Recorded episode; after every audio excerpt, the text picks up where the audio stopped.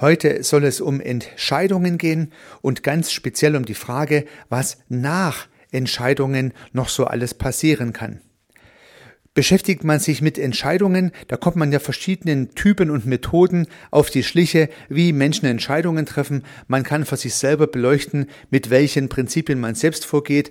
Man kann auch ganz gut beobachten, mit welchen Prinzipien andere Menschen Entscheidungen treffen. Aber die Frage, was danach passiert, ist genauso spannend und daher möchte ich dieser Frage diese Episode widmen. Herzlich willkommen zum Podcast Systemisch Denken und Handeln.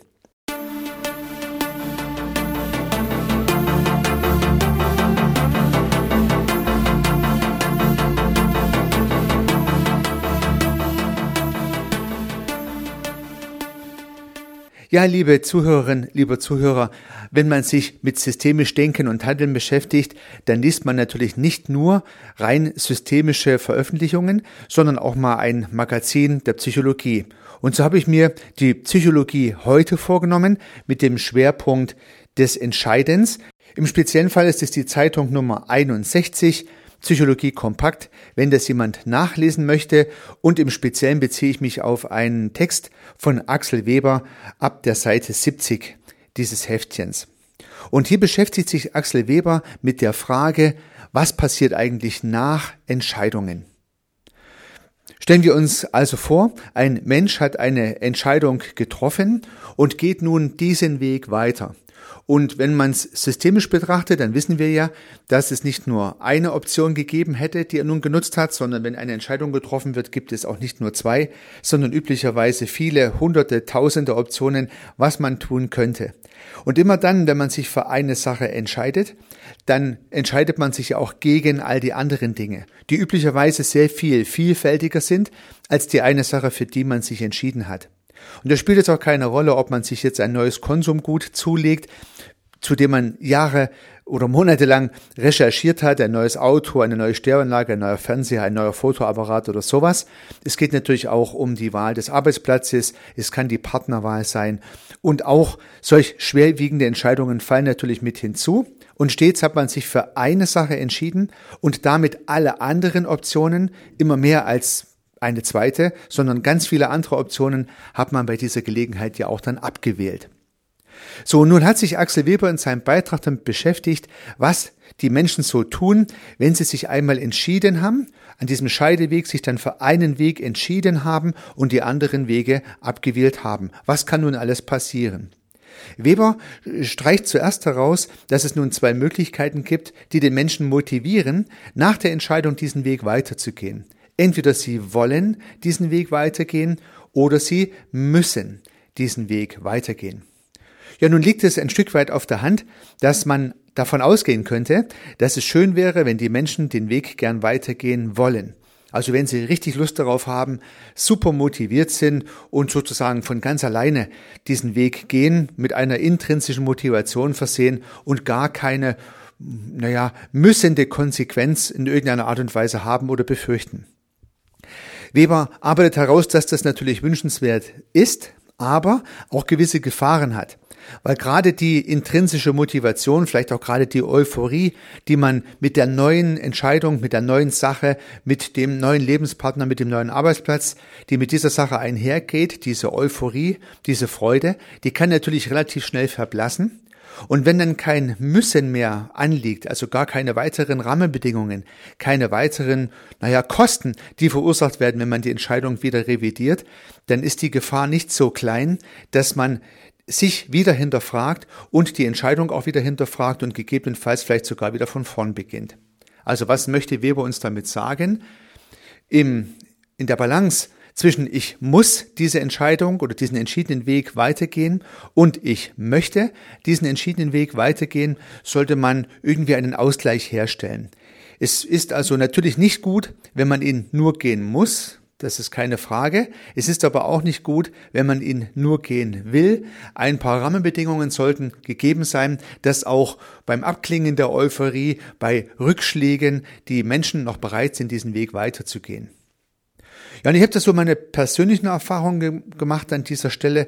Ich habe äh, mir darüber Gedanken gemacht, wie viel falsche Entscheidungen ich getroffen habe in der Vergangenheit. Und ich habe diese Dinge gar nicht für mich archiviert. Also ganz bestimmt habe ich viele falsche Entscheidungen getroffen, aber ich habe die bei mir nicht archiviert, nicht hochgehängt, nicht irgendwie für mich sichtbar gemacht oder hinterlegt. Letzte Konsequenz gehe ich davon aus, dass eine Entscheidung, die einmal getroffen wurde, natürlich eine Entscheidung ist, die zu dem Zeitpunkt, an dem ich sie getroffen habe, mit dem besten Wissen und Gewissen, was ich zu diesem Zeitpunkt hatte, getroffen worden ist. Und da die Dinge, die in der Vergangenheit einmal waren, ja nun in der Vergangenheit liegen, kann ich es auch nicht mehr ändern. Unter diesen Gesichtspunkten kann ich vielleicht wieder eine neue Entscheidung treffen. Aber die alte korrigieren kann ich sowieso nicht. Auch das ist eine, finde ich, ganz gute Einstellung zum Thema der Entscheidungen, dass man nicht immer den alten Entscheidungen hinterherhängt, die man ja sowieso nicht mehr revidieren kann, weil sie auf der Zeitachse ja hinter uns liegen und wir nur neu entscheiden könnten. Nun sind aber Menschen, die immer wieder neu entscheiden, nie zur Ruhe kommen und immer die Frage stellen, war diese Entscheidung nun die richtige, auch nicht gerade beneidenswert, weil sie sich permanent im Selbstoptimieren befinden und überlegen, ob es nicht besser gehen könnte. War der Job jetzt doch die richtige Wahl? War es jetzt richtig, dann doch dieses Projekt zu übernehmen? War es jetzt richtig, doch diese Stelle im Unternehmen zu wechseln? War es jetzt gut, äh, sich auf diesen Partner einzulassen? War es jetzt richtig, Kinder zu bekommen und so weiter? So kann man sich das Leben natürlich beliebig schwer machen, wenn man nach einer Entscheidung immer noch über diese Entscheidung nachgrübelt. Und in dem Beitrag, den ich in diesem Zusammenhang gelesen habe, hat nun eine äh, Heidi Reda, die hier auch zitiert wird, eine Formel entwickelt, die mal die verschiedenen Parameter herausarbeitet, die nach einer Entscheidung relevant sind für das Commitment, für die Entscheidung. Denn es ist höchstwahrscheinlich unstrittig, dass es schön wäre, wenn Menschen, die eine Entscheidung getroffen haben, ein hohes Commitment für diese Entscheidung mitbringen würden, denn in diesem Falle bleiben sie auf den eingeschlagenen Weg und korrigieren nicht sofort wieder. Ja, man kann natürlich auch vollkommen falsch abgebogen sein und dann ist es ja auch richtig zu korrigieren, aber wer permanent korrigiert und nie auf dem Weg bleibt, bekommt ja am Ende auch nie was wirklich fertig, weil ihm dann schon relativ schnell die Energie ausgeht, die Lust ausgeht und so weiter. Also ist das Commitment für eine Entscheidung ein wichtiger Faktor und Heidi Reder hat dafür eine Formel entdeckt. Und diese Formel möchte ich Ihnen in diesem Podcast vorstellen. Und diese Formel geht Commitment ist gleich Gewinn minus Kosten plus Investition minus Optionen. Also es gibt vier Faktoren, die hier mit Plus und Minus miteinander verknüpft sind. Und ich möchte diese vier Faktoren mal einzeln durchgehen, die jeweils entweder das Commitment erhöhen oder auch das Commitment reduzieren können, je nachdem, ob sie nun mit einem Plus oder mit einem Minus in die Formel eingehen. Laut Räder ist es offensichtlich sinnvoll, wenn man einen hohen Gewinn durch das Commitment hat, und Reda meint hier nicht einen finanziellen Gewinn, sondern eher einen Lustgewinn, eine Freude, einen Spaß, eine Befriedigung. Also das Schöne und Positive, was mit dieser Sache einhergeht, das wird hier als Gewinn bezeichnet. Und je höher dieser Gewinnanteil ist, umso besser ist es fürs Commitment. Ich glaube, liebe Zuhörerinnen, liebe Zuhörer, das liegt total auf der Hand. Wenn ich eine Entscheidung getroffen habe, ähm, einen neuen Job anzutreten, in den Urlaub zu gehen, mir, mir, mich mit einem neuen Partner einzulassen oder sowas in der Richtung und bin noch voller Freude äh, über, die, über den Lustgewinn, in Anführungsstrichen, den ich durch diese Entscheidung gewonnen habe, dann trägt das auf jeden Fall zum Commitment bei. Und ich frage mich nicht sofort danach wieder, war das jetzt die richtige Entscheidung? Ich stelle sie also nicht sofort wieder in Frage minus die Kosten. Das sind also auch nicht hier die Kosten in Euro, sondern eher die weniger erfreulichen, die anstrengenden, die riskanten Aspekte, die Mühen, die Beschwerden, die mit dieser Entscheidung einhergehen. Vielleicht die Rückschläge. Ja, je größer so ein Rückschlag ist, umso schlechter fürs Commitment, je weniger oder kleinere Rückschläge uns auf den Weg der neuen Entscheidung begegnen, umso größer bleibt das Commitment, umso weniger wird das Commitment beeinträchtigt durch Rückschläge. Also man könnte Gewinn auch mit Lust und Kosten mit Rückschlägen oder Mühen oder Beschwerden ja irgendwie umschreiben. Lust und Frust wäre vielleicht besser als Gewinn und Kosten an dieser Stelle. Also ändern wir mal die Formel etwas ab. Wenn ich eine hohe Lust habe, nach der Entscheidung diesen Weg zu gehen, dann habe ich ein hohes Commitment, habe ich wenig Frust, nach der Entscheidung, diesen Weg zu gehen, dann habe ich auch ein hohes Commitment. So wäre dieser erste Teil dieser Formel zu lesen und ich denke, es leuchtet ein.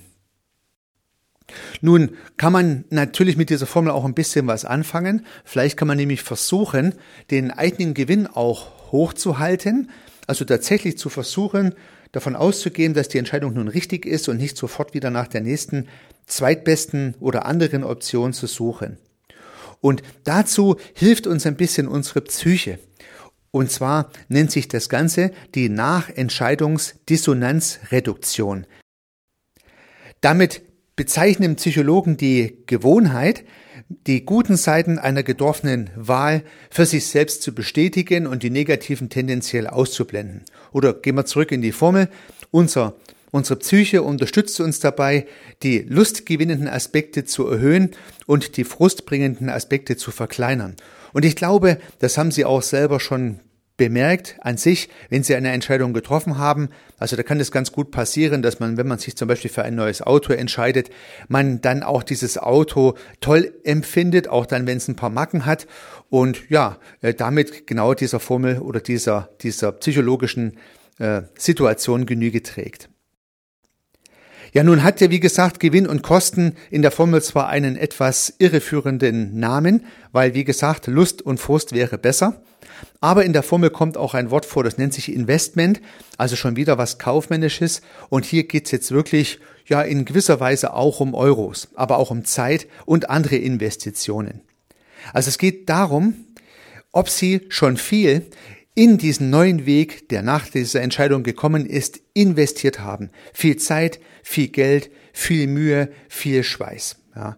Wenn man sich vornimmt, abzunehmen und hat schon ganz viel auf diesen Weg unternommen und investiert, im wahrsten Sinne des Wortes, Schweiß, Zeit, vielleicht sogar Geld, dann geht man den Weg tendenziell weiter, also behält das Commitment aufrecht, anstatt man, wenn man sich gerade entschlossen hat, eine Diät zu machen und nach ja, kurzer Mühe, wenig Zeit, die man investiert hat, sagt man dann vielleicht, ach komm, lass es doch wieder sein. Ja.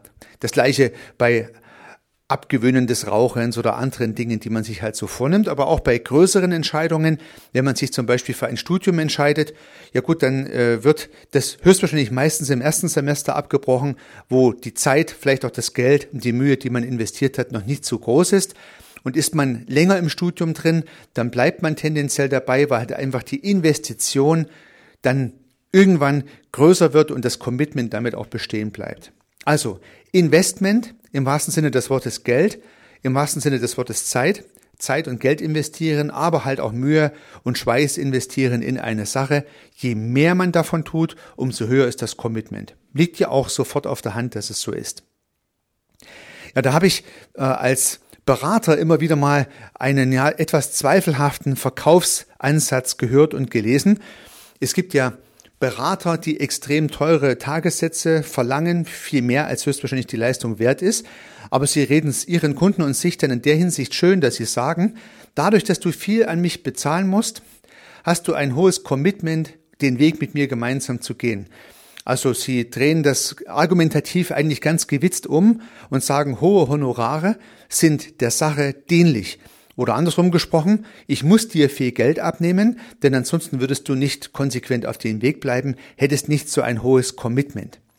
Ja, ich finde es jetzt ein bisschen scheinheilig, aber psychologisch ist es nicht falsch gedacht. Das heißt auch natürlich in Berater zu investieren und mal Geld dafür auszugeben, trägt dazu bei, dass das Commitment ganz im Sinne dieser Formel höher ist, als wenn ich vielleicht gar kein Geld und auch wenig Zeit investiert hätte in zum Beispiel so ein Beratungsvorhaben. Also Investition ist auch klar. Ja, und der letzte Punkt, minus Optionen. Und Optionen sind hier in der Formel genau das, was sie sind, nämlich die Möglichkeiten, die es immer noch gibt, sich anders entscheiden zu können. Also wenn Optionen nicht wegfallen, sondern nach wie vor da sind, und wenn nicht nur eine Option noch da ist, sondern viele Optionen noch da sind, dann besteht natürlich die Gefahr, dass das Commitment verblasst. Also Optionen auch wieder mit einem Minus versehen. Gibt es noch viele Optionen, die man nach der Entscheidung nutzen kann, dann ist die Wahrscheinlichkeit groß, dass das Commitment wieder sinkt oder kleiner wird. Das liegt ja auch auf der Hand.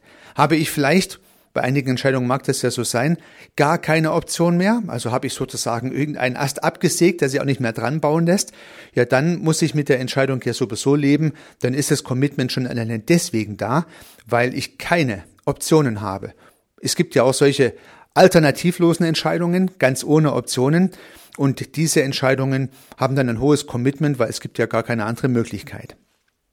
Ja, nun finde ich das Ganze, wie gesagt, ganz spannend, nicht nur über die Frage nachzudenken, wie sich Menschen entscheiden, sondern auch, welche Beweggründe dazu beitragen können, dass man einen Weg zu Ende geht. Und ja, es ist natürlich jetzt nicht schwarz und weiß. Man kann natürlich nicht allen Menschen empfehlen, jede Entscheidung bis zum Ende zu gehen, weil es ist auch ab und zu mal richtig, eine Entscheidung zu revidieren oder in meinem Denke nicht zu revidieren, sondern neu zu treffen. Das ist schon klar. Aber es gibt auch Menschen, die zu früh und zu schnell ihr Commitment verlieren für eine Entscheidung, dann andere Wege gehen und dadurch nie so richtig ans Ziel kommen und immer nur von einer Entscheidung zur nächsten hasten, weil sie so selbstoptimierend unterwegs sind und versuchen immer das Beste rauszuholen. Das kann dann natürlich dann auch im Leben in gewisser Weise zu Schwierigkeiten führen. Ja, in dem Artikel wird hier von Maximierern gesprochen. Also Maximierer sind solche Menschen, die keine Entscheidung einfach auch mal stehen lassen können und ein gewisses Commitment dafür eingehen, sondern ganz schnell wieder drüber nachdenken, was ließe sich denn noch besser machen, was ließe sich noch maximieren. Ja, unter diesen Gesichtspunkten ist es interessant, mal zu prüfen, ob äh, ja die Maximiererei vielleicht sogar negativ sein kann.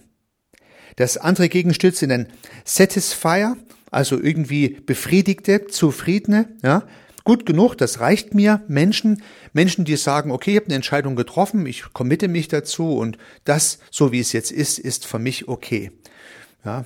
Und ja, auch da gibt es wieder kein Schwarz-Weiß, sondern gewisse Grauzonen dazwischen, aber es ist ja immer interessant, ein bisschen die Regelmechanismen zu kennen. Ja, lassen Sie mich die Formel nochmal zusammenfassen.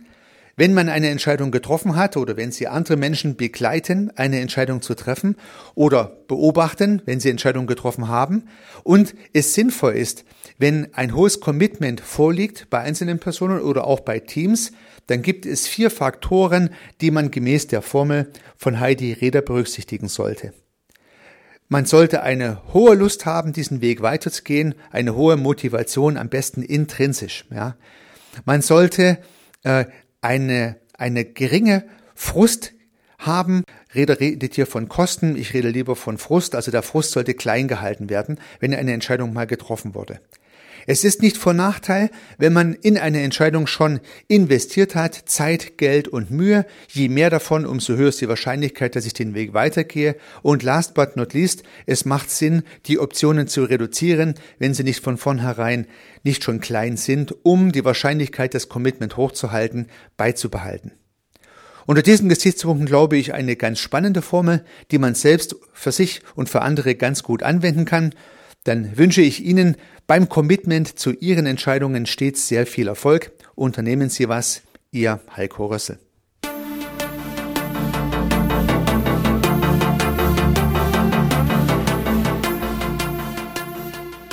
Regelmäßig kommen neue und spannende Themen rund um das systemische Denken und Handeln hinzu. Wenn Sie keine Episode verpassen möchten, dann können Sie den Podcast gern abonnieren. Ich würde mich sehr freuen. Nutzen Sie dafür den Abonnieren-Button in der Podcast-App Ihrer Wahl.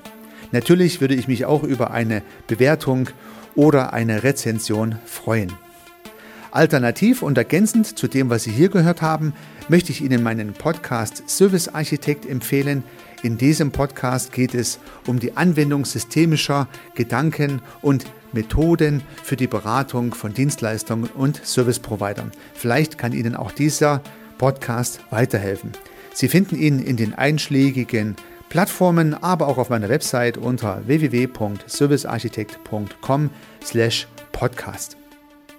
Vielen Dank für Ihr Zuhören. Ich freue mich aufs nächste Mal, Ihr Heiko Rössel.